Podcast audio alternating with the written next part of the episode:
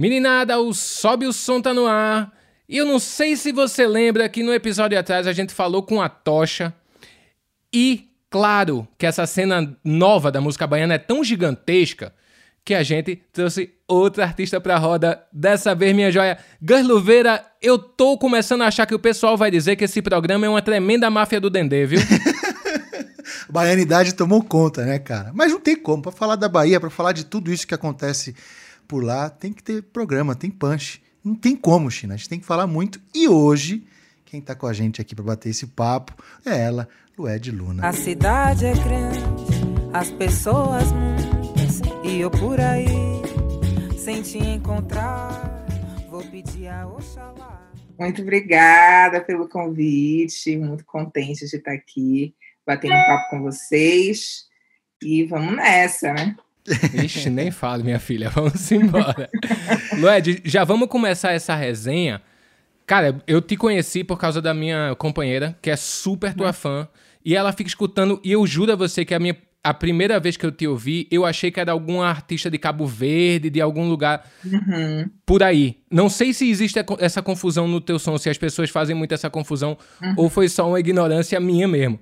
Depois eu te vi ao vivo, fiquei completamente encantado, bicho. E agora que tu tá aqui, telinha, telinha colada comigo, eu preciso saber, da onde começou tudo? Tu sempre foi ligada dentro da música ou não? Isso foi uma coisa que despertou em tu depois de um tempo? Eu sempre é, tive essa, essa predisposição para música, desde criança, cantava, era minha brincadeira predileta.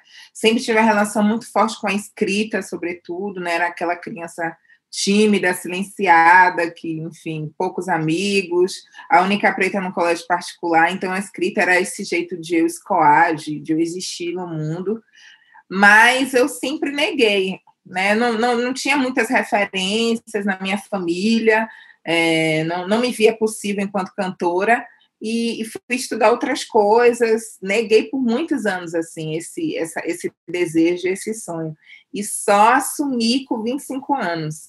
Não Aí, é possível. 20... Sério? Sério. Depois de se formar em direito, né? Depois que eu me formei em direito. Já, que é isso, já, mulher?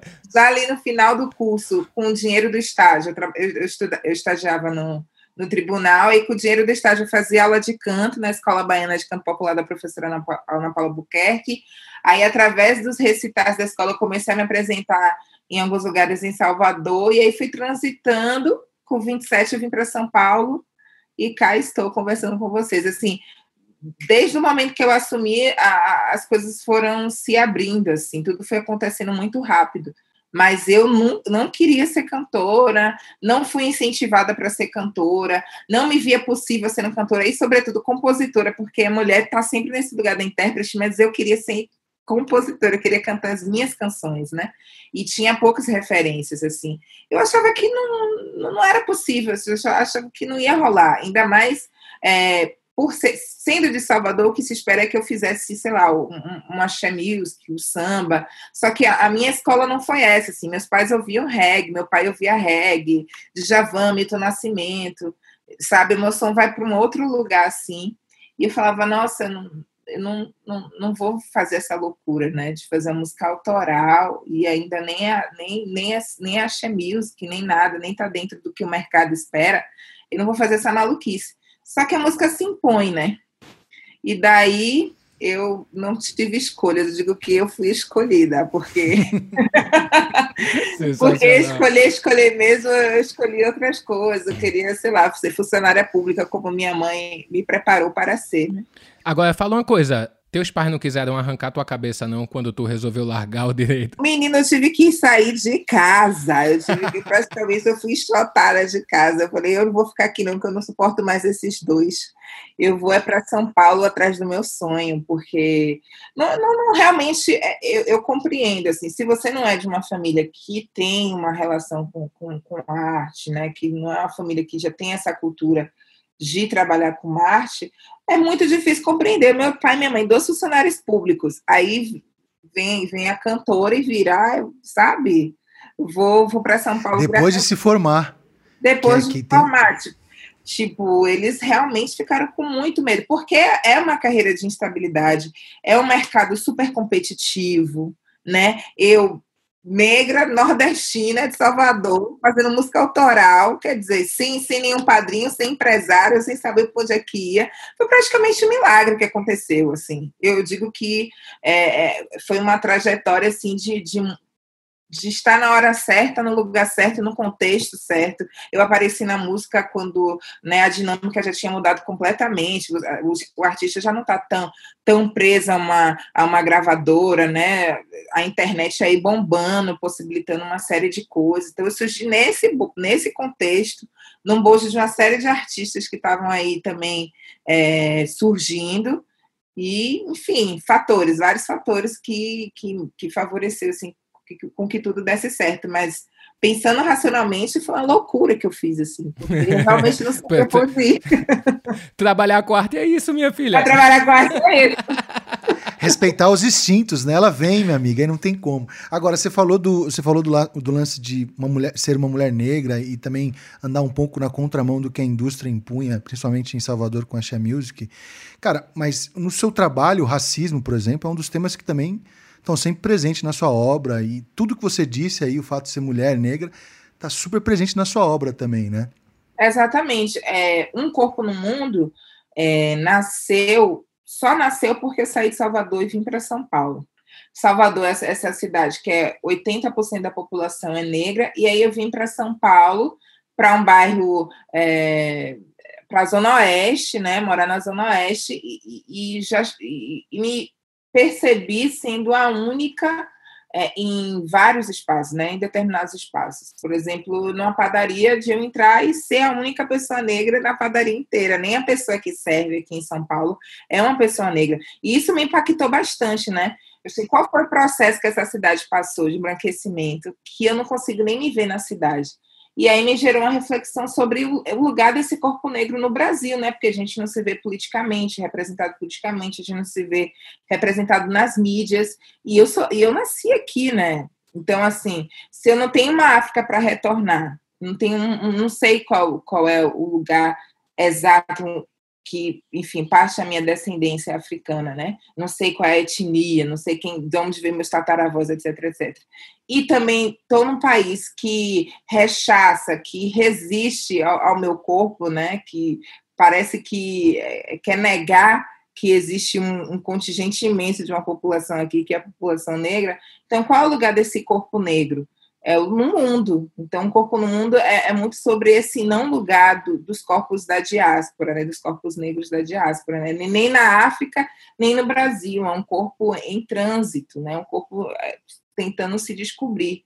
E isso, essa reflexão só veio porque eu vim para São Paulo, que eu falei que quando eu vinha para cá para rolê, a gente não, não consegue não, não tem esse olhar, a gente está aqui para rolê, para se divertir, não, não fica com esse olhar crítico o tempo todo. Mas na medida que você vem morar, que você se depara realmente com o dia a dia, com pegar metrô, com procurar trampo e, e comprar coisa em mercado e tal, tal, e aí você realmente percebe essa dinâmica de tipo, onde estão as pessoas negras aqui? Ou, né? Aí tem muita imigrante, aí me encontrar com a imigração aqui, que era muito forte, me deu esse, esse, esse, esse, essa essa ideia de, de, de, reconhecimento, eu me reconheci neles, mas eles falavam outras línguas, eles, eles não me reconheciam, né? O imigrante, ele, ele sabe quem é, quem é, quem é africano e quem não é. Então, essa sensação de não pertencimento o tempo todo, de não lugar o tempo todo, gerou essa canção que foi, assim, um grande portal para minha carreira, porque com a canção eu fiz todo um projeto de show, e depois todo um projeto de disco e clipe, e aí o clipe viralizou, né? Eu comecei a fazer Sesc, aí eu comecei, tudo começou a acontecer por causa de um clipe, que foi dessa canção Corpo no Mundo, que traz essa reflexão. É muito, é muito mais, é, é não é falar sobre o racismo de modo direto, né? Tipo, não é uma, uma canção panfletária, assim, né? Mas é, é sobre um racismo estrutural dentro de uma cidade, dentro de um país que, atrave, que, que me atravessou, assim me gerou uma crise identitária, né? Que é uma coisa que acho que todo mundo que é preto tem, desde criança, assim, mas não fica pensando sobre isso o tempo todo. Mas quando eu cheguei aqui em São Paulo, que eu já estava pensando tantas coisas que eu tinha que pensar em como ia fazer música, onde é que eu ia tocar, sabe? Onde é que eu, o que é que eu ia fazer da minha vida, como é que eu ia ganhar dinheiro. E eu pensei também sobre isso, né? De qual é o meu lugar aqui nessa cidade, porque eu estava acostumada com outra coisa. Salvador é preto para tudo quanto é lado, assim. e que presente que você deu pra gente com esse álbum, viu? Quando a gente entende a profundidade, a verdade que sai de dentro, a gente entende o porquê que ele se sustenta, né? Por isso que música é, é mágico. Tu tava contando isso tudo e eu lembrando ainda da entrevista com a Tocha que eles falaram uma parada muito legal. Eles falaram, cara, agora a gente quer contar a nossa história. A gente não Sim. quer que outras pessoas contem a história do, dos negros no Brasil. A gente é protagonista Sim. disso e a gente precisa falar sobre isso. E é uma coisa que eu vejo muito nessa nova geração da música, né? A turma querendo fazer diferente. Tipo, galera, é o seguinte: tem essa história que vocês ouviram a vida inteira. Sim. Mas senta aqui, papai, para te contar a história de verdade como é. Exatamente, é ser protagonista da própria história. No meu caso, é por isso que eu, fa eu faço sempre questão de demarcar esse lugar da compositora, que eu sou cantora, eu sou afinada, eu fiz aula de canto, mas para mim é muito importante que minha música seja autoral e que eu seja a, a, a, a porta-voz né, da minha própria história. Então, são, as, meu disco é quase 100% autoral. Tem uma canção, outra em parceria, uma canção que eu interpreto. Esse segundo disco, a mesma coisa. A maioria é autoral e uma canção, outra que não é. Porque é exatamente isso que a Tati falou. É, é, é, recontar uma história, né? É, é realmente se apropriar dessa, dessa narrativa desse negro que o negro escravo, o negro que apanhou, o negro que sofreu, mas também teve o negro que, que se re, rebelou, né? A gente teve aí o negro que criou uma série de tecnologias, umas, a própria cultura baiana, a própria cultura brasileira, né? O que é isso se não fundada né, nessa africanidade, né? E a gente tem que parar de negar isso. Né? A, grande, a grande negação do Brasil é a população negra. É, é um país miscigenado, é um país é, onde a maioria da população é preta e parda, mas quer se pretender branco o tempo todo. E São Paulo é muito retrato disso, né? Vários bairros aqui eram eram negros na sua essência. Bexiga, onde tem ali o Vai Vai, era um quilombo, sabe? Tinha preto pra caramba. Aqui a, a, Lapa também onde eu moro, era um bairro de nordestino. Acabou que ficou a, a Lapa de cima, né? É, o Alto da Lapa. Um bairro rom, é, romano, né? Com os nomes romanos, é, Caio Grac, Marcelino e, e Vila Romana, etc. E aí a Lapa de Baixo continua ali, o Mercadão da Lapa, né? Os nordestinos, enfim. É, então, esse processo de gentrificação é, na verdade, um processo de embranquecimento de uma cidade, porque é uma cidade que se enriqueceu, se industrializou e não podia ser pobre, não podia ser preta, né? E, e então, é, essa é uma geração que acho que tem consciência de quem é e do que quer. Eu demorei muito tempo para assumir a música, né?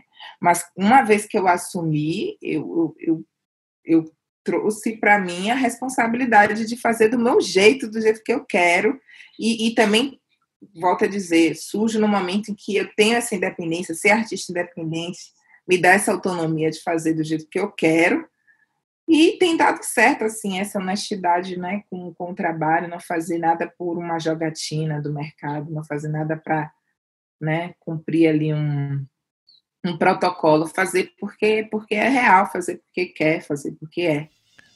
Não, teu som, teu som sai muito da curva do mercado e, sinceramente, eu que, que venho dessa coisa do underground com Mangue Beat e tal, também, que era um movimento que também era fora da curva do mercado. Totalmente. Isso é incrível, tá ligado? Isso é incrível. Parece que a gente passa a vida inteira historicamente sendo doutrinado por uma história que, que não existe sabe? É uma história é fantasiosa que colocaram na nossa cabeça, muito nessa questão de se embranquecer um país que tem a, a, sua maioria da população negra. E dentro do mercado da música também se vê isso, né, cara? Você vê, eu fico olhando assim dentro do próprio axé. Sim. Os grandes artistas dos artistas do axé que ganharam mais grana são brancos. Sim, sim. Foi essa é uma das razões, foi uma das razões que me inibiu um pouco para eu assumir a música, entendeu? Porque eu vinha de uma cidade onde o dinheiro, o dinheiro da cultura, o dinheiro da música circulava na, na mão das mesmas pessoas, as grandes, os grandes ícones da música baiana né, numa terra onde 80% da população é negra eram pessoas brancas, mulheres brancas, cantoras brancas, né? Salva aí a, a exceção da, da, da Margarete, etc. Então, assim, eu ficava assim, olha, primeiro eu não quero fazer axé, e segundo que mesmo se eu fizer axé, que, é que vai acontecer comigo, né? A Larissa Luz, por exemplo, ela, ela foi para Araqueto, se, se, se arriscou ali um tempo, né, né, nessa dinâmica da, da Music, mas ela falou assim, quando ela viu que não ia dar para ela, ela, o quê? Vou fazer minha música, vou fazer meu rolê, vou fazer meu disco, e tá aí prosperando, entendeu? Porque é realmente um mercado monopolizado e, e que fez uma escolha estética, que fez uma escolha política de não ter negona ali cantando, entendeu? É isso. Por que tu acha que demorou tanto tempo para essa cena incrível baiana dar cara? Era só questão de mercado e de amarras presas, vamos dizer assim? Sim, sim, eu acho que é, é isso. É... Demorou tanto tempo porque Antigamente, a lógica ainda era de gravadora, era jabá, era ter grana, era ter empresário, entendeu? Era estar tá amarrado a um jogo que às vezes não te contemplava artisticamente, né? E aí ficava naquela mesmice de sempre todo mundo fazendo a mesma coisa. Já reparou que quase todas as cantoras têm a mesma voz? O mesmo timbre. Minha irmã, tá? sério. Isso é a gente precisa conversar sobre isso muitas Vamos vezes. Sobre isso. Isso é proposital, isso é, é, é, é dinâmica de, de, de, de, de mercado, entendeu? E aí, eu digo, eu digo que com a internet, eu volto a falar da internet, porque para mim o grande exu da modernidade é a internet, né? E abrir os caminhos, entendeu? Que comunicou mesmo com todo mundo, não pedir licença, veio, veio a internet que mudou tudo. Hoje em dia, quem é que está em gravadora hoje em dia? Pois é. Artista grande, artista grande, já com, com, com anos de carreira, já não está mais em gravadora. Exato. Hoje em dia, entendeu? E, e consegue ter mais essa autonomia, essa liberdade para gerir a própria carreira, para experimentar artisticamente e colocar e colocar nos streams e colocar na internet, e aí a relação fica mais direta, porque hoje a demanda, a demanda é do público, não é de um crítico de arte, né, que foi pago ali para escrever o que escreveu, entendeu? Porque o que aconteceu comigo foi isso. Eu caí nas graças do público, eu caí nas graças do Facebook. Na época eu surgi no Facebook, entendeu? Não tinha nem Instagram. E a partir de uma demanda do público, aí, aí os jornalistas começaram a voltar a olhar para mim, tipo, o que, quem é essa menina que está todo mundo falando? Aí vem o SESC, quem é essa menina que tá todo mundo falando? E aí as coisas foram acontecendo. Então, velho, você colocar o poder na mão do povo, o que é democracia se não isso, entendeu? O que estava aí escondido, né? Produzindo, sendo produzido na, no, nos recantos de cada, de cada cidade dessa, mas falando de Salvador, de, de Recife, o que estava sendo produzido veio à tona. Hoje, hoje o grande nome de Recife é da Beach, não é? A, é que é uma artista pop brasileira e ela é de Recife. E há quanto tempo ela está fazendo esse som? Entendeu? Hoje em dia o jogo mudou, o jogo mudou, perderam. É. que bom. Sei, não, mas é verdade. É, mas é legal saber, é, é, ainda mais no lugar de vocês, o esforço que vocês têm que fazer para criar o próprio movimento, né? O China, a gente conversa muito sobre isso. É, a gente sempre bateu um papo sobre o mercado e tal, e a indústria sempre deixou de lado esse tipo de som, esse tipo. Aí cada um tem que montar o seu próprio selo, montar a sua própria ir para a luta e tal. E de fato a internet nisso, ela deu um grande, uma grande chance. Só que também é uma briga difícil, né, Lued? É, Mas vou te é, falar, então... Lued, não é demais ser o próprio dono da sua carreira, sabe, oh. dono dos caminhos que você aponta. Cara, isso, eu já passei por duas gravadoras, né? Eu comecei ainda nos anos 90. Hum. Cara, não tem preço você ser o dono da sua carreira. É isso, você trabalha muito mais mas Sim. tem o bônus. É, eu, eu, eu, eu acho mais legal, China, assim, porque a sensação que a gente tem é, enquanto ouvinte, é que as coisas são mais verdadeiras, sabe? Isso que você falou é tão legal, porque você falou assim: quem me, quem me conectou com, um, com a, quem se conectou com a minha música foi o público direto. Não teve alguém no meio falando, ó, oh, Lued, faz assim, é, pinta o cabelo. É. Não, foi. Então acho que isso, a, a independência, muito além da produção, ela tá aí nessa liberdade de você fazer aquilo que você quer e ter aqueles poucos ou muitos, né? que gostam de você e que compram teu ingresso e que vai para cima. Eu acho que isso é de fato, quando você fala eles perderam, eu acho que isso é uma frase bem interessante, porque mostra de fato que existe esse olhar e que a gente precisa estar atento a isso, entendeu? Sim, Muito sim. bom. Eu, eu, eu faço esse trabalho de autogestão na minha carreira, eu escolhi não ter empresário, eu abri minha própria produtora, né? E é isso, é, é um trabalho triplicado, assim, sou eu mais uma equipe né, que se divide entre minha produtora direta, né, o pessoal que cuida de, de, de, arte visual, porque hoje em dia também a gente vive numa sociedade imagética. Já que a gente foi para a internet, toma ali produzir conteúdo, entendeu? Toma imagem, né? Toma imagem, toma imagem. Então tem uma, uma, uma, produtora, uma, uma produtora de cinema que está junto, perto de mim, que é o Xalá Produções, que sim, que faz tudo meu. Mas basicamente, e uma agência que vem show, é, é, quatro pessoas assim no máximo, é, e, e, o Ed se redobrando para fazer acontecer, pensar estratégia, enfim, fazer as próprias escolhas, e tem dado certo, sabe?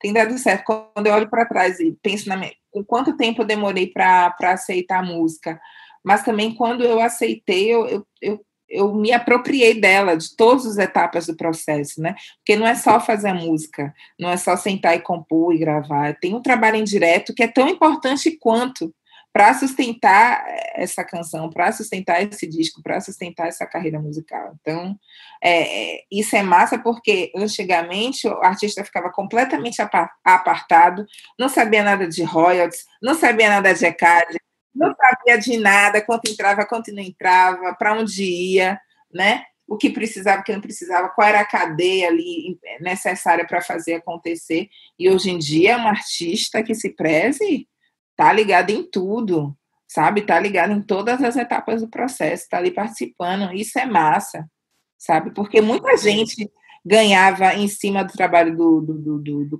do, do, artista, entendeu? Muita gente. E eu vi muita, é, muita artista fenecer né, né, nessa dinâmica de, de, no final, cair no ostracismo e não ter, não ter um pão para comer. Entendeu? Eu li uma frase esses dias que diz assim: apoiar depois que já está andando não é apoiar, é pegar carona. E eu acho que teve muito empresário, muita gravadora que pegou carona, né? Que esperava funcionar, aí vinha ajudar a apoiar, né? Eu acho que isso uhum. também foi um lance do mercado que aconteceu muito. Apostar, ninguém apostava. É, nessa hora não aparece um santo. Exatamente. uh, ô Lued, a linguagem do teu som, cara, quando eu assisti ao vivo, assim, vai para muito lugar, né? E você como músico, a gente tem esse péssimo hábito, né? De ir para uhum. show, a gente simplesmente não desliga. A uhum. gente fica olhando pro som do baixo, pro som da guitarra, para as influências que estão vindo. Bicho, nessa tua apresentação, eu vi muito de, de música cabo-verdiana, vi muita coisa dos Tincoãs, sabe? Sim. E sem falar que você vira uma entidade, né, minha filha? É uma coisa muito louca o que acontece no palco do teu show. Eu queria é. saber de onde vem, cara, é, é esse tanto de vertente musical. Sim. Olha, eu, eu sou filha de historiador, né? Historiador baiano. É, na minha casa, meu pai escutava muito essa tríade, né? Que é o, o Djavan, o Luiz Melodia e o Milton Nascimento. Então, é, e o reggae, muito reggae. Meu pai era rasta, a família toda rasta, então, assim, muita Edson Gomes, muita Pertetal. Acho que isso é muito de Salvador, de Bahia mesmo, assim. Muito se fala do Maranhão, mas na Bahia se escuta muito reggae, né? Muito. E aí o próprio samba reggae surgiu por causa dessa relação íntima da cidade com, com o reggae. E, e aí vem essa minha minha é, minha meu namoro com, com jazz, com sopros, com baixo muito presente. Isso tem muito no disco por conta dessa dessa influência do meu pai, que ele escutava. Mas ele também escutava muita música de África, por conta dessa pesquisa. Né, que ele, ele, sempre, ele é um historiador e faz essa imersão né, na, na africanidade, etc, etc. Meu próprio nome é de um livro, de um romancista africano, Pepitela e tal. Então, eu escutava isso no Du, escutava muito isso no Du, né, Salif Keita, é, músicas mesmo é, de etnias específicas, assim, o Vibundo de lá do, de Angola, né, o Paulo Flores de Angola. E aí, depois que eu cresci, eu, eu fiz essa pesquisa muito. Já tinha essa intimidade, porque meu pai escutava música africana, mas depois eu cresci e fui, e fui criando essa, essa, essa fazendo essa pesquisa por, por gosto mesmo, né? Tem a, a, artistas como Mayra Andrade, Sara Tavares, né? O Paulo Flores, continuei escutando que é de Angola. É, e aí o que aconteceu? É, vem, vem um atravessamento que é muito natural, que é muito dessa escuta, dessa memória afetiva do que meu pai escutava, mas depois do que eu escolhi escutar que, é, que foram essas cantoras modernas, né, dessa, dessa África moderna. Mas a sonoridade do Corpo no Mundo, ela surge como ela surge, não foi, não foi proposital. Não, eu, não, eu não conversei com os músicos assim de, ah, vamos fazer uma guitarra meio assim que lembre tal artista de Cabo Verde, vamos, vamos, vamos por esse caminho aqui e bot... não, não, eu não dei referência. Foi a mistura desses elementos, né? Era a diáspora se encontrando ali tinha a, o Aniel é, é, é, é, um preto de Cuba, né? O, o Cato é, é keniano, africano mesmo. Hudson é, é, baiano. O Sebastian é um sueco que trabalhou com a Mussangari, que é uma super cantora do Mali, do Mali já, cantou, é, já, já gravou em África. Tem um trabalho com Tigana Santana, que também faz essa imersão em África, né? Então é, é um sueco que eu digo enfim, é mais baiano do que eu. Mora 10 anos na Bahia e tem essa investigação com os ritmos afro-baianos, etc, etc. Então, essa, essa, essa, essa miscelânea, né? Essa, os meus, meus músicos tiveram muita autonomia, muita liberdade para criar os arranjos. Não teve nada escrito e vai lá e reproduz. Eu não gosto de trabalhar assim. Eu queria a música de cada um. Então, veio, veio todas essas diásporas ali reunidas e as pessoas começaram a fazer essas conexões. Poxa, lembra Cabo Verde, lembra a música de não sei de onde, mas a música de lugar nenhum, porque é disso que eu estou falando em O Corpo no Mundo. Né? Se eu estou falando de não pertencimento, se eu estou falando de não lugar, se eu estou falando de não saber, né, é, da onde, qual é, qual é o lugar, qual é o território que eu posso chamar de meu, né? Se eu estou adotando o mundo como esse território, o som não podia ser é, ser situado no espaço, né? Não podia ser de lugar nenhum. Então, essa impressão é a impressão que, que foi gerada com a mistura, com a mistura das Áfricas, com a mistura das diásporas, né? Não, não foi, não foi proposital. O Cabo Verde não aparece propositalmente, embora tenha, tenha esse trabalho de pesquisa, tenha essa investigação. Adoro, adoro. Mayra Andrade adora a música do Cabo Verde. E acho que é muito próxima do que a gente faz, né? porque também é, eles têm essa, essa colonização portuguesa, eles têm essa relação com violão, né? É, um violão muito bem tocado. Angola também tem muito essa relação com o violão, que é, que é muito dessa, dessa herança lusitana, né? É, essa, essa canção que é, essa canção que é saudosa, cheia de saudade, né? Um pouco, até um pouco triste. Isso tem muito presente na, na, na, na no, no cancioneiro popular brasileiro e do Cabo Verde de Angola. E me fala uma coisa, suas letras também falam muito sobre o lance espiritual, né, da espiritualidade, uhum. do empoderamento, da militância e tal. E você acabou de lançar agora o Bom, o Bom Mesmo é Estar Debaixo d'Água, uhum. você falou de coisas imagéticas, com um clipe muito bom, por sinal, né? Você estava uhum. grávida, né? Me desespero, são tuas ondas que essa influência visual, é, é, da, onde, da, onde, da onde que vem, assim? Porque a importância de dizer isso dentro das letras, né? Acho que você está deixando cada vez mais claro para gente. E da onde você tira hum. essas inspirações, assim, além de também ter muita gente boa ao seu lado? É, eu, eu, compreendi desde Um Corpo no Mundo, o clipe, que é, essa era a fórmula, assim, esse era o modo como a sociedade está tá, tá funcionando hoje, assim. É uma sociedade imagética mesmo. Primeiro as pessoas veem a imagem, a foto, o story, o, o clipe, e depois é que vai lá pesquisar quem é a cantora. Quem...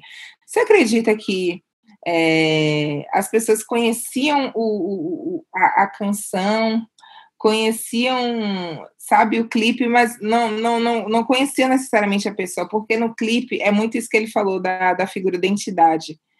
Eu faço questão de, de, de sair desse lugar da humanidade. Isso foi só em um corpo no mundo e não foi proposital.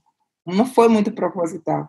Eu tinha, eu sou candomblessista e eu tinha acabado de, de fazer minha iniciação no candomblé e eu tinha que estar usando branco, eu tinha que estar com a cabeça coberta. Então a gente teve que pensar no figurino que respeitasse aquele meu momento, entendeu? E espiritual. Aí eu fui para a tela assim, né? Eu gravei o clipe dessa maneira e isso acabou virando uma estética de trabalho. Então, todo show que eu cantava, eu assumia o branco, os meus músicos estavam de branco, por conta da minha condição enquanto religiosa né? Acho que a ideia de entidade vem muito por aí. E é, eu acho que foi a imagem também que impactou muito, impactou essa, é, não é uma, algo, apesar de a gente ser uma população, né, praticante dessa religião, nós não somos poucos, é, é, nós, não, eu, não, eu não sei o percentual no Brasil, mas não é pouco. Tem, nós somos uma boa parcela da população brasileira que pratica né, religiões de matriz africana, seja umbanda, seja candomblé. Mas isso é pouco visto, né? É, a construção desse imaginário, né? Em Band de Folha eu trago isso muito mais claramente, né? No clipe Band de Folha, porque aí eu mostro as galinhas, mostro as contas, mostro tudo. É, a construção desse imaginário, ela não, ela não, ela é um pouco apagada por, por conta desse racismo religioso, né? A gente é religioso, mas tem que meio que esconder. Muitos artistas são do candomblé ou de religiões matriz africana, mas deixa isso um pouco é, nebuloso por conta dessa, do medo da perseguição e do, e do, e do, e do, do preconceito com, com, a religião. Então, é, essa, essa, essa, essa construção da imagem, ela, ela é importante porque é, Primeiro, porque eu entendi que é assim que, que funciona, mas segundo, porque eu construo um outro imaginário, porque é isso, é, cinema é isso, né?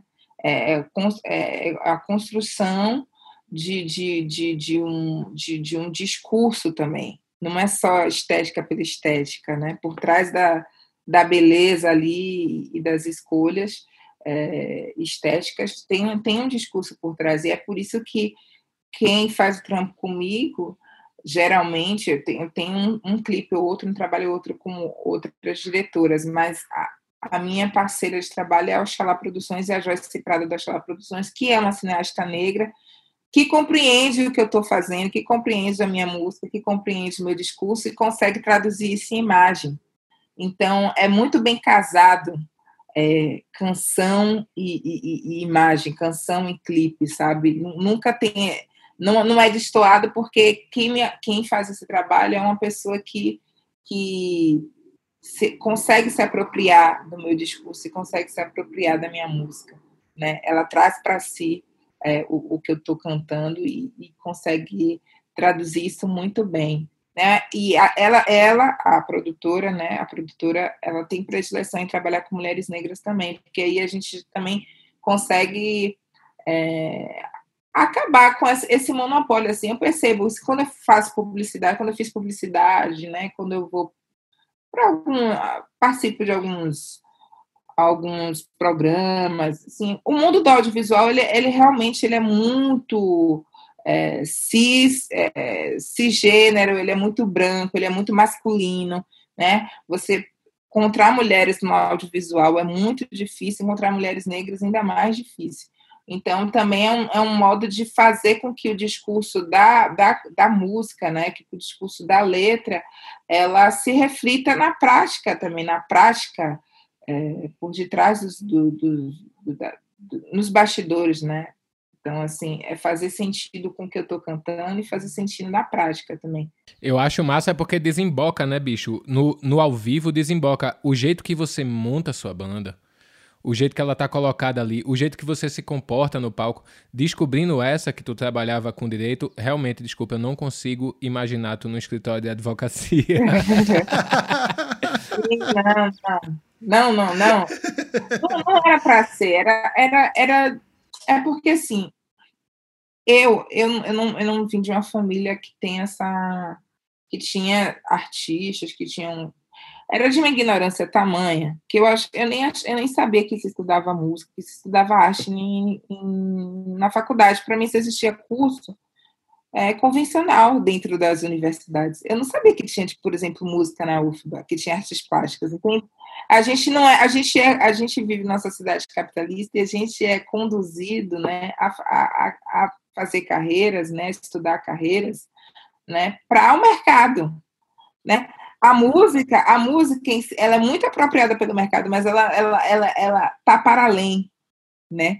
Porque ela toca no sensível, ela transforma, ela comunica, entendeu? E ninguém quer, ninguém quer artista, porque artista é, é, uma, é uma arma, é, é potente, é potente. A música é potente entendeu? Então, assim, era, era, eu era nesse nível de ignorância, assim, de não, não sabia que tinha curso que eu podia fazer isso, e eu, e, e eu fico me imaginando quantas crianças, crianças não, né, a gente começa a decidir ali na, na adolescência, assim, mas quantas, quantas pessoas jovens estão perdidas aí, sem, sem poder fazer uma, essa escuta interior, entender o que quer para si, quando a gente vive num mundo tecnicista, né, quando a gente vive num mundo capitalista que quer você ali para fazer dinheiro para uma indústria, para enfim, para ser massa de manobra mesmo de, de, de, um sistema que não te contempla né, na sua essência, né? É muito bom quando a gente consegue furar o sistema, sabe?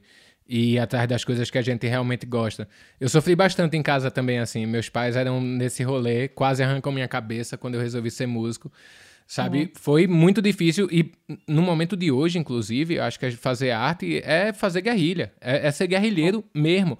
Só Sim. que a arma que a gente tem são as palavras. É como Sim. a gente se coloca, como a gente abre a cabeça de outras pessoas, sabe? Sim. Então isso faz uma diferença muito grande. É, Lued, a gente tem a gente tem um quadro aqui no programa que na verdade a gente teve que criar esse quadro porque todo mundo do Multishow resolveu participar desse podcast, né? Já que é o primeiro podcast do Multishow, todo mundo quer dar uma pinta por aqui, né? Então vamos nessa para o contato imediato.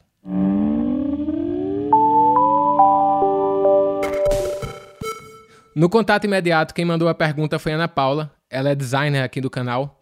E a pergunta é a seguinte: Oi, China. Oi, Gus. Oi, Lued. Meu nome é Ana Paula, eu sou designer aqui no Multishow. E eu queria dizer que sempre teve muita música na minha casa.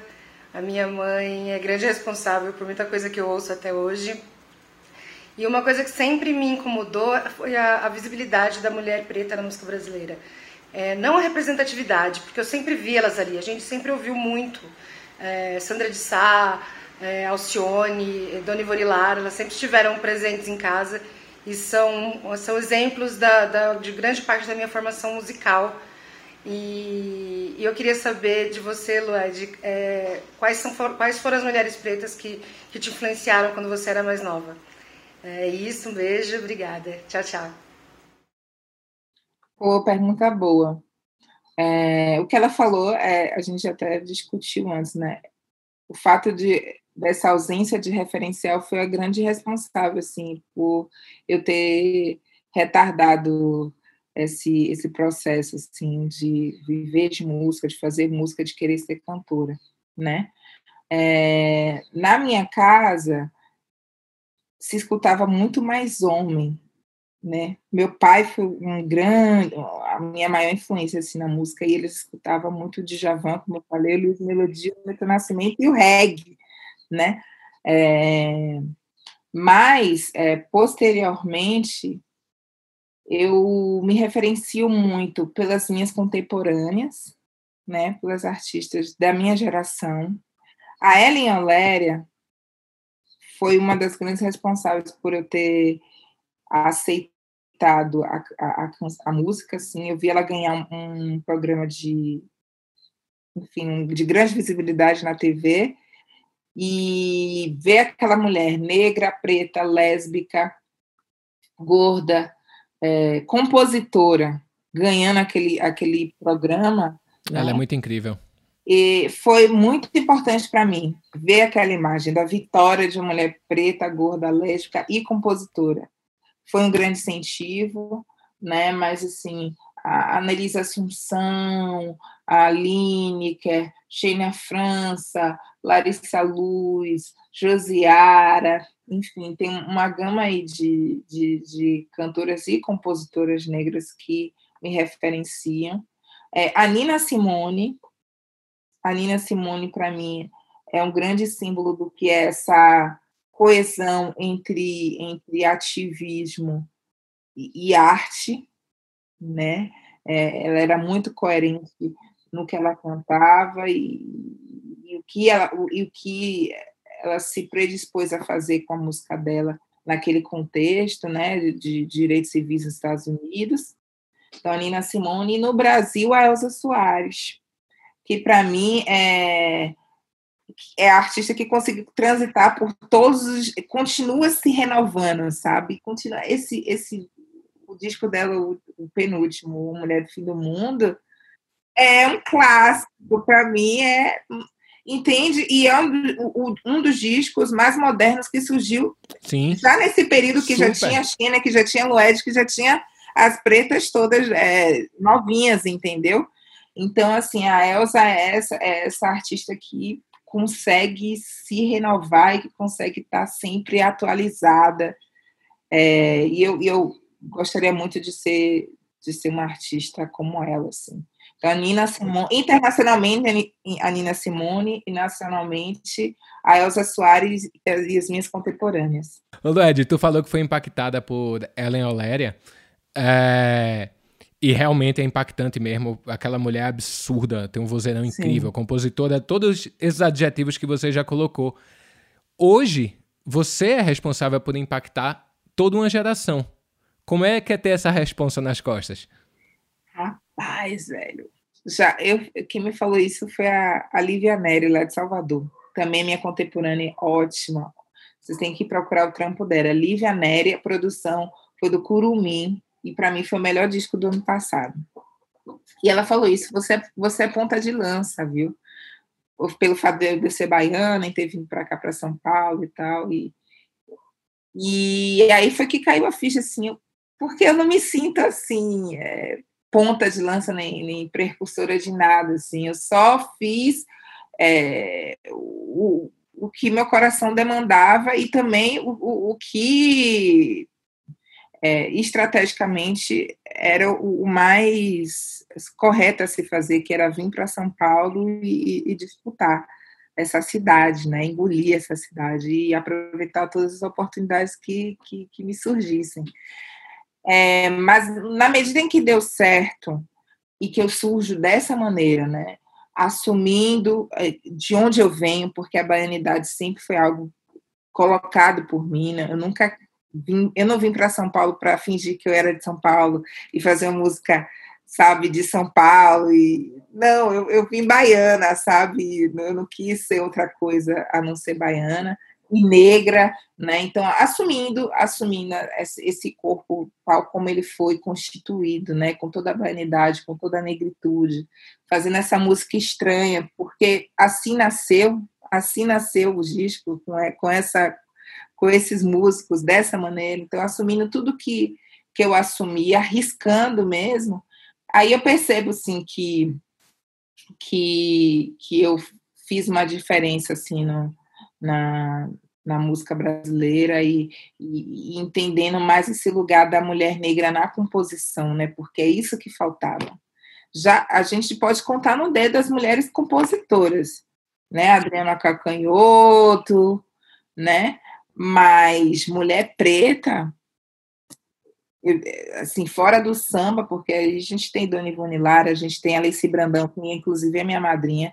No samba a gente já, já consegue quantificar mais, mas fora do samba, a gente, eu preciso de um tempo para elaborar, para saber verdade. quem são as compositoras negras, entendeu? Verdade. Então, nesse lugar, eu assumo a responsabilidade, assim, porque foi um lugar que eu fiz questão de demarcar, né? Quando eu faço um disco autoral, quando eu escrevo em primeira pessoa, né? Quando eu falo as coisas que eu falo, a partir de mim, eu assumo essa responsabilidade, porque aí a reboque vem um monte, porque tem muitas, muitas meninas escrevendo aí é, na MPB, fora do MPB, no rap.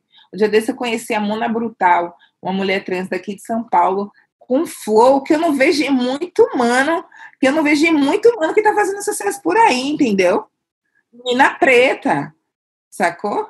Então, eu, eu, eu, eu, eu banco, assim, eu banco essa responsabilidade, pelo menos no que tange a, a composição, né, a música autoral. A mulher preta nesse lugar, né, do autoral. Demais, demais, muito bom. E que, sim, minha filha, você é ponta de lança mesmo. E que bom que é você a nossa ponta de lança, viu? Vem cá, agora a gente vai para um dos quadros que a gente mais gosta nesse programa, porque é onde a gente descobre os perrengues todinho. E eu tenho certeza que Lued Luna tem perrengue até umas horas para contar para nós. Vamos nessa, por quem vê close não vê corre. Lued, é o seguinte, nesse quadro, né, a parte bonita a gente já vê. A gente quer saber dos perrengues mesmo, de começo de carreira, os perrengues diários do dia a dia. Inclusive Sim. agora, você sendo mãe recentemente é. e tal, imagino que deve ser uma loucura, velho. É tudo perrengue, olha. Vamos falar assim, no início, uma coisa que eu fazia, eu não tinha produtora, não tinha nada, não sabia para onde ir. E eu, e eu escrevia em terceira pessoa, por exemplo. Eu era produtora, mas eu escrevia como se fosse uma outra pessoa, né? Falando comigo. Que acabou... Qual era o nome desse alter ego? Não, era a, produ... a produção. Entendeu? Eu não tive essa Para dar a sensação de que tem uma equipe, né? É, é, exatamente. Escrevi um texto, o, o meu release eu escrevia, porque é a cantora Led Luna, que não sei o quê, Aí eu ia tentando contratos, né? Ia me oferecendo aí para fazer o SESC e fazia a produtora. Tal. E era engraçado, né? Se olhar assim de longe, escrever sobre si mesma e florear um pouco, porque é isso. É Aí depois os perrengues de contrato, de assinar, eu me atrapalhava toda, me atrapalhava toda. É muita burocracia. E artista, assim, artista e papel, tipo, não sei como são as outras pessoas, mas assim, eu ficava horas para entender aquele contrato, e assinar e reassinar, e dar para música, e autorização, e não sei o quê. Era muito cansativo. Acho que todo artista independente faz isso, velho. Eu fiz isso durante muitos anos também. Tem a, a querida Gabriela Lorra, que trabalhava com ah, a gente. Gabriela Lorra, era você. Gabriela Lorra. e ela fica. Aí a gente chegava no contratante. Nossa, a Gabriela foi tão simpática, cara. Foi muito legal. Pô, ela não tá aqui. Eu disse, puta, a Gabriela pra sair é foda, bicho. Ela fica é, escritório Fica só no escritório, né, China? Fica só no escritório. Não, Mas se você se apresentasse como Flávio Augusto, já seria estranho também. já seria do mesmo jeito. É, já seria estranho. Ô, Lued, e um perrengue Oi. de show, cara? Puxa, perrengue de show. Vamos lá. Olha, por muito tempo, um, um, grande perrengue. Eu não tinha condições de ter um, um hold. E aí, velho, muitas vezes a cantora te, teve que, entendeu, ajudar a carregar ali as guitarras, as percussões, porque era muita percussão, era um set de percussão imenso. Então, toma ele carregar. Mas teve uma história que eu já tinha até uma estrutura maior, mas foi algo que que estava ligado, sei lá, aos astros, porque pense num show que deu tudo errado. Foi um festival em Sergipe, em São Cristóvão, não, era nem, não foi nem em Aracaju, foi em São Cristóvão. Festival grande até, com atrações boas, etc, etc. Só que tudo começou a dar errado. Era no interior, então a gente ficou hospedado em Aracaju, mas para chegar na cidade a gente foi de van. Aí no meio do caminho é, tinha um caminhão no meio da estrada, a gente conseguiu passar pelo caminhão. A gente foi enfim, passando por várias, vários desafios, assim, até que a gente chegou no palco já atrasado. Quando a gente chega no palco, faltou luz. Que é bem aquele esquema, assim, de, daquele festival é, que licita um, uma empresa que não é tão boa e dá vários ruins, assim. O som Aí do faltou... palco tá ligado, o som do palco tá ligado num poste, tô ligado. Exatamente, é nesse esquema. Aí faltou luz na hora que eu ia subir no palco, aí liga o gerador. Aí na hora que eu começo a cantar, cai um toró, assim, imenso, e o palco era meio aberto, assim, com lona em cima. Não era um, uma grande estrutura de palco. E aí quase que começa a molhar os instrumentos. Aí parou de chover. Quando eu acho que já não ia acontecer mais nada nesse show, uma fã muito isso, é, isso tem muito a ver com a ideia da entidade, porque acontece essas coisas quando a cantora vira entidade uma fã decidiu acender uma vela no meu pé em cima do palco, que era um palco tão assim, pobrezinho, que era baixo demais. O público ficava assim, encostado no, no palco. E ela decidiu acender uma vela. Eu não sei de onde é que ela tirou uma vela. Porque quem é que vai para show com vela? ela decidiu acender uma vela no meu pé. E aí eu desesperada, porque o chão era meio de carpete, assim, aquele carpete bem fuleirinho. E aí a minha produtora entrou desesperada, tipo, olha, pense que foi um show caótico, foi esse show lá, lá em, em São Cristóvão, assim, porque o som já não estava bom, né, a estrutura não estava boa, então meio que eu não, tinha, eu não usava ainda o in-ear, então eu, eu forcei a voz, acabei perdendo a voz depois desse show, porque eu forcei, né, enfim, um grande caos, esse foi o maior perrengue da minha carreira inteira. Sensacional. ah, isso é bom, velho. A história é pra contar. Ó, a gente poderia fazer um programa inteiro só com os perrengues de Lued, velho. Mas eu já é vou mesmo. pular direto. Eu vou pular direto para as perguntas distorcidas. Lued, nesse quadro a gente quer saber mais e mais das tuas referências musicais. E meio que tu responde quase sem pensar, hein? Vai na primeira coisa que vem na cabeça. Vai, Gus, faz a primeira pergunta aí. Uma música que marcou a sua vida a Monami, de na Santana.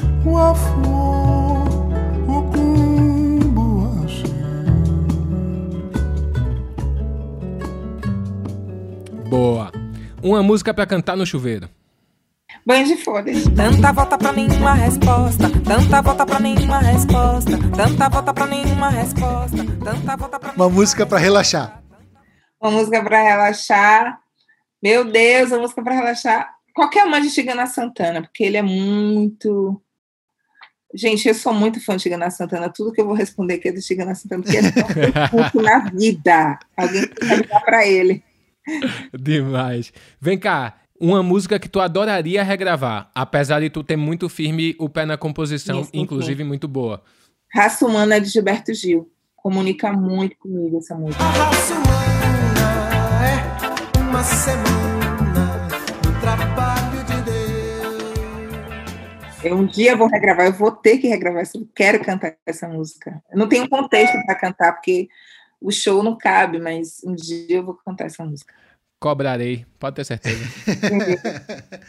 eu essa, adoro fazer essa pergunta. Tem algum gênero musical ou artista que você adora ouvir e ninguém imagina que você escuta? Pô, tem, velho. É, é... O, o rap mesmo, assim eu, eu, sou, eu, eu, sou casada com rapper, eu escuto muito rap dentro de casa, é, e eu gosto muito dessa geração, assim, IMDB, é, as artistas aqui de, de, de, São Paulo também, Altiniz, sabe? Stephanie MC. Receita de remédio pra curar doentado. Poetisa, só escrevo que vivi. Muita coisa que eu sei na escola eu não aprendi. Deixa o seu filho ouvir, só é pesado. Né? E os, os mano também, o próprio Zudzilla puxando a sardinha, a sardinha pro meu lado. Eu sempre faço a coisa certa. Eu sempre faço a coisa certa. Eu sempre faço a coisa certa. Eu faço a coisa certa. Zudzilla, Jonga. Eu escuto bastante rap. E, e, ninguém acha, né? Que eu, ninguém acha, né? tá. Imagina, próximo, próximo, show de, próximo show de Lued, ela com o bonezinho aqui do lado, cheio de corrente. Tava reta, tava reta. tava reta. Muito bom. Vem cá, e qual foi a última música que tu ouviu? A última música que eu ouvi? Eita! Foi a, a minha mesma. Foi o meu disco que eu tô... A gente tá fazendo o, o visual álbum, né? Então, estou revendo cor, etc, etc, e estou ouvindo meu disco o tempo todo. A última música que eu ouvi foi as, as canções do meu novo disco, Bom Estar Debaixo d'Água. Lued, estamos chegando ao final do nosso papo. Oh. Cara, brigadaço por essa conversa, por essa luz incrível que você é. Eu já senti um pouquinho dessa luz lhe vendo de longe lhe conhecendo uhum. aqui e mesmo a gente por telas no meio frio Dá para sentir todo esse calor que você tem, essa energia que você tem. Obrigada. Foi muito gostoso mesmo trocar essa ideia contigo, bicho. Obrigado, Ah, obrigado por também. todos os ensinamentos e obrigado de verdade por ser essa ponta de lança nessa nova música brasileira que tá apontando caminhos tão diversos e tão gostosos e, e deixando todo mundo inteligente, que é o mais importante. Eu acho que não Ah. só faz, fazer arte é uma coisa, fazer arte, mas deixar alguma coisa na mente das pessoas é outra, completamente diferente. E isso você faz com primor. Obrigado Poxa, por largar a advocacia. Obrigado muito por isso. Ah, tá Eu também me agradeço por isso. Muito obrigada pelo convite. Espero voltar mais vezes. A gente se tromba aí na- nos, nos palcos e também nos matos, e onde, onde tiver de, de ser. Tá bom? Ed, queria te agradecer do fundo do coração, te dizer que esse programa é que a gente faz com todo amor, todo carinho, é uma iniciativa do projeto Fome de Música, que é um projeto incrível que ajuda a acabar com a fome do país através da música e do Multishow, né, esse canal que dispensa comentários. E você estando aqui ajuda a gente e, como China disse, ilumina a gente e quem está escutando e quem vai assistir a gente também. Então, obrigado por essa aula e por esse papo. É isso aí, meninada. Toda quinta tem o Sobe o Som. E se você quiser ouvir, inclusive o Atocha que a gente citou aqui, os caras foram convidados aqui há dias atrás, rapaz. Todos os episódios estão lá em qualquer plataforma que você preferir, minha joia. E também no canal Música Multishow no YouTube, se você quiser arriscar ver essas carinhas lindas por lá. Beleza? Sobe o som, fica por aqui e até a próxima.